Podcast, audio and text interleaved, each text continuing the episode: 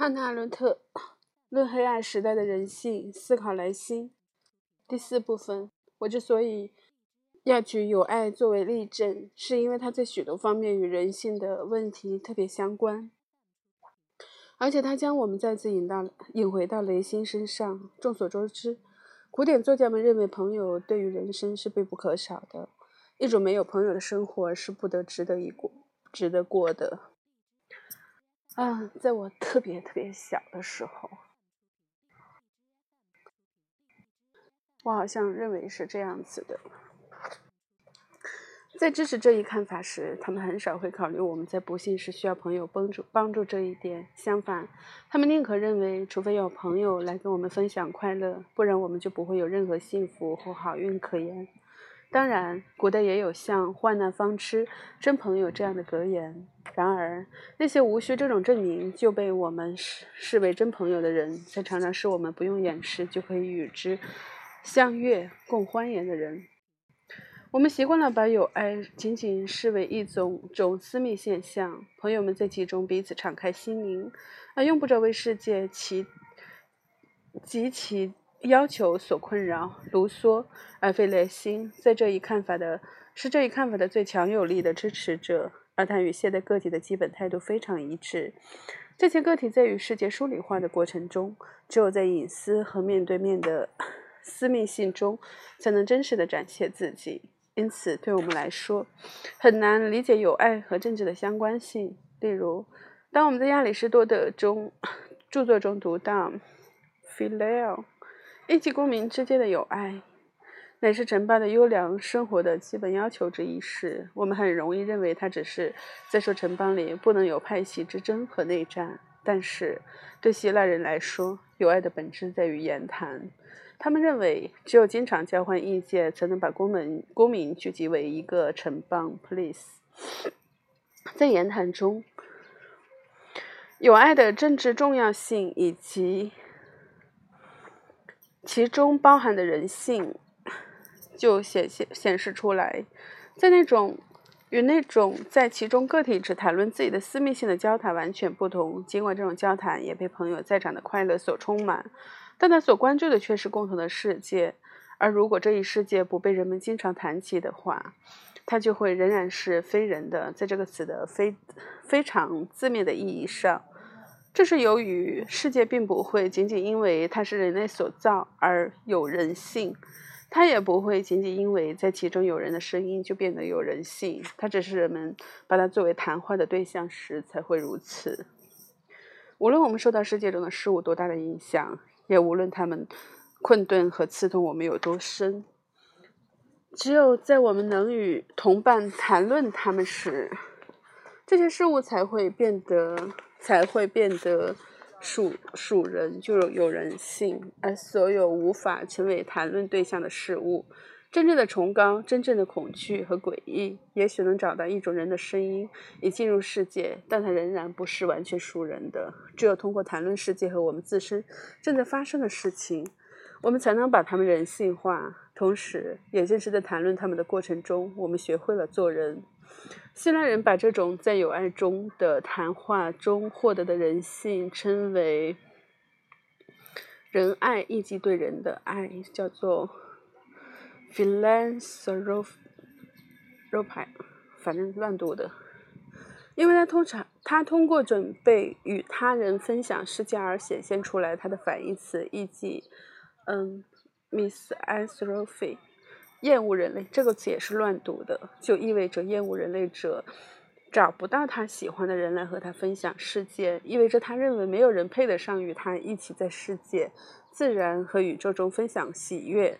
希腊人的仁爱在变成罗马人的人道，就是 human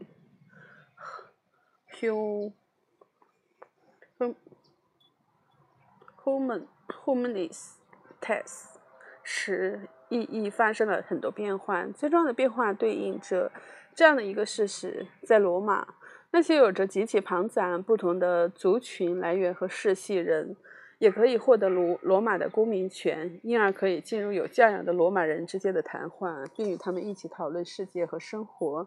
这一政治背景使得罗马人的人道和近代所说的人性 （humanity） （humanity） 区别开来。现代人在谈论到人性时，一般仅仅是指教育的结果。人应该是冷静和冷峻的，而非多愁善感的。人现在是在有爱而不是博爱中得到证明。有爱不是私密的个人行为，而是政治的要求和对世界的防护。这一切对我们来说都只是古代经典的专有特点，以至于我们在智者纳塔中发现与他们相似的特征时，就感到迷惑了。这部戏剧被现代人不无公正地称为一部经典的友爱剧。在这部剧中，使我们感深感陌生的东西，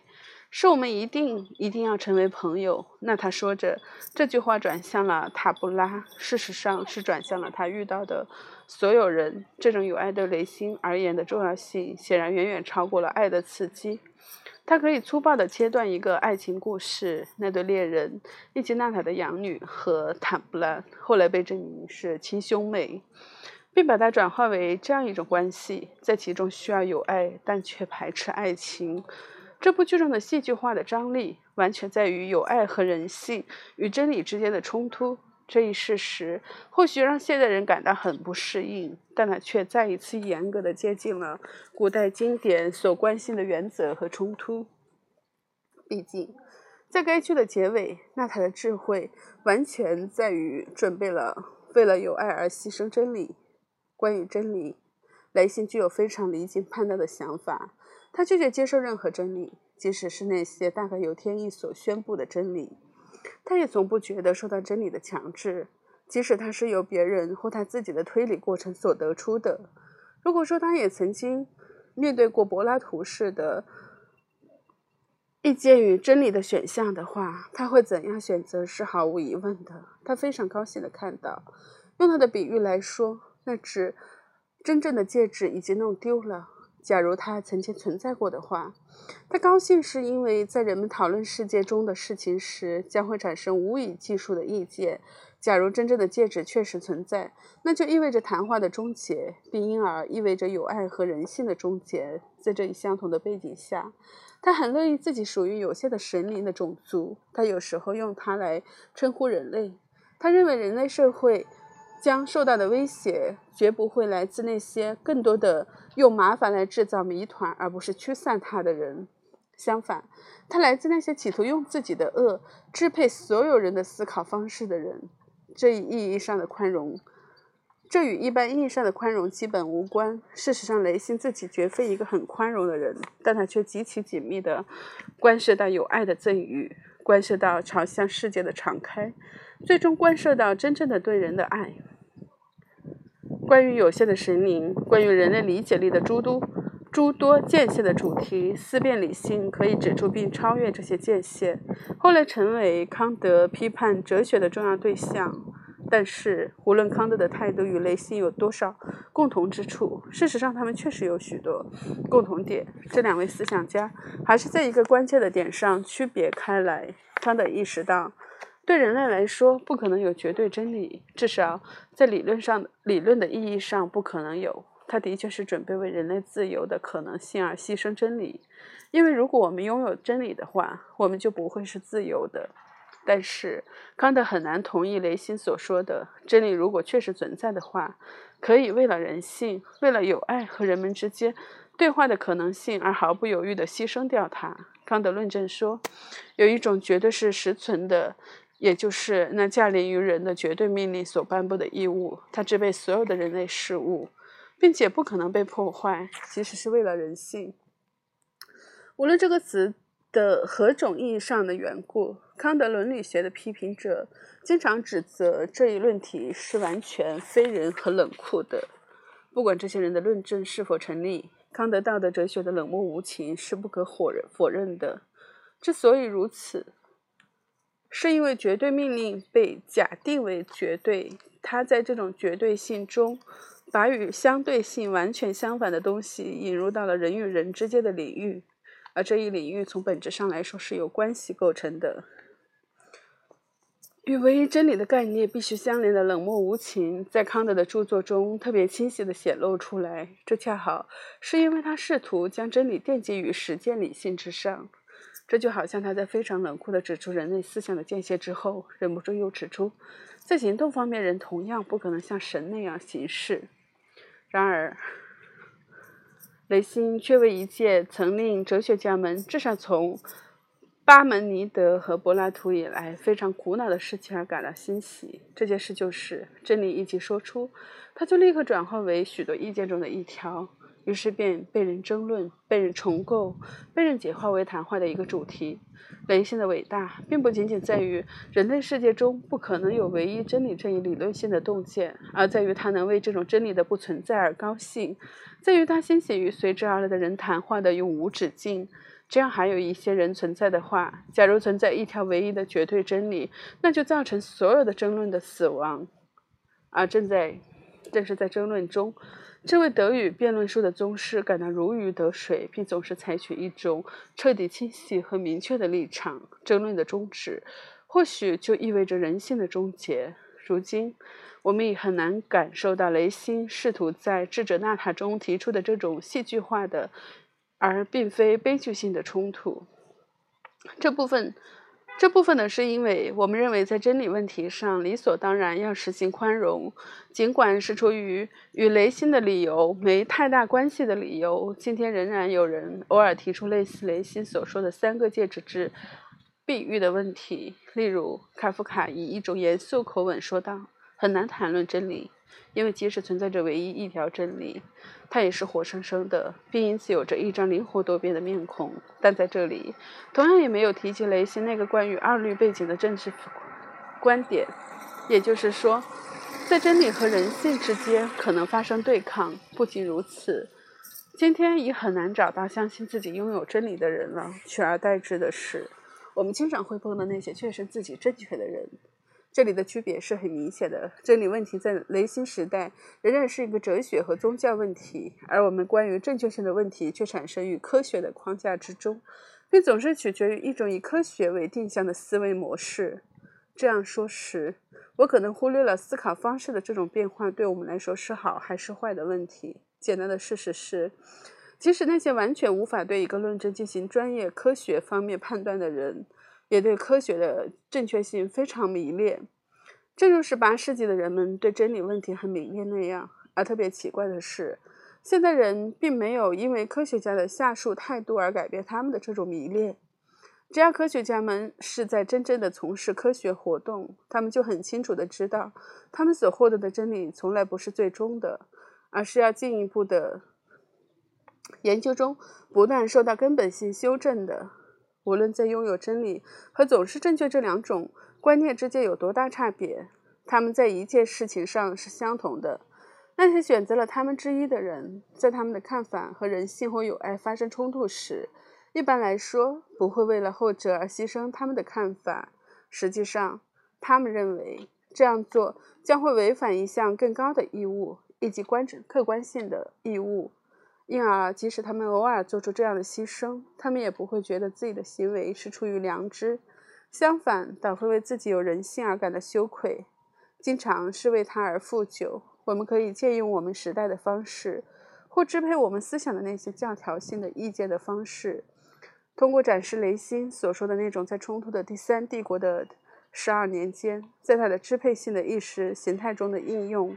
来把它译成一种更贴近于我们经验的语言，让我们暂时暂且不管纳粹的种族主义学说在原理上的不可证明性，因而它与它与人的自然相矛盾这一事实。值得指出的是，这种所谓的科学理论既非纳粹的发明，甚至也非德国人的专利。我们暂且假定这种。种族主义理论可以得到令人信服的证明，那么人们无法否认，纳粹从这一从这一理论中导出的实际政治结论是完全合乎合乎逻辑的。设想一下，如果可以用不可容置疑的科学证据来证明某种族确实是劣等的这一事实，难道没有使消灭它变得合理吗？但对这一问题的回答仍然是很容易的。因为我们会想起“你不可以杀人”这条律令。事实上，它从基督教战胜古代世界以来，一直就是支配西方法律和道德思想的基本律令。但是，如果按照一种既不受法律也不受道德或宗教限制支配的思想的方式来思考，雷心的思考就是这样自在无碍、灵活多变的。问题就应该这样提出：任何学说，无论他们得到多么令人信服的证明，它是否值得人们为之牺牲？诸如两个人之间独一性的友爱呢？因此，我们又回到了出发点，回到了客观性在雷心论辩中令人惊讶的缺乏，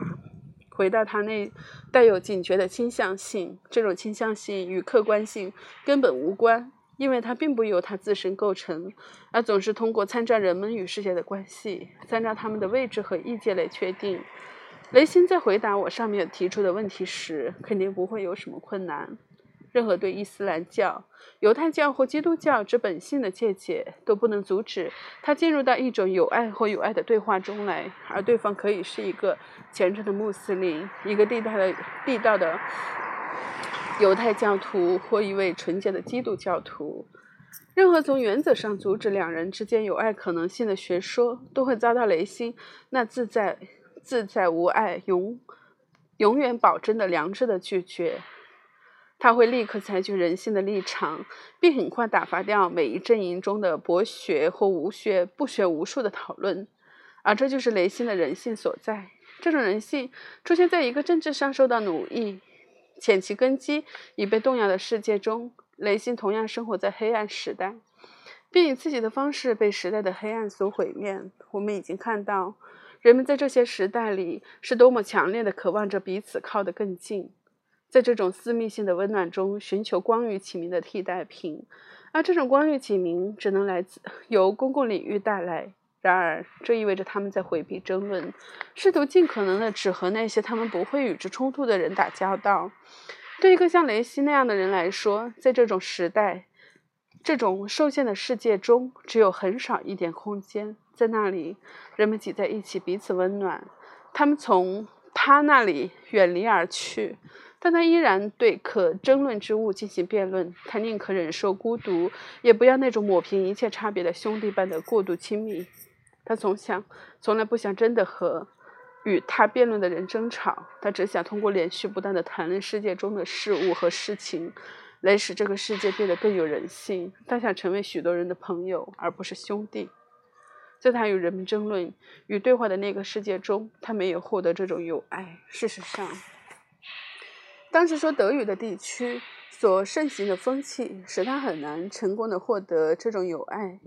对于这位有着无与伦比的才能，并且其伟大只在于他的个体性的，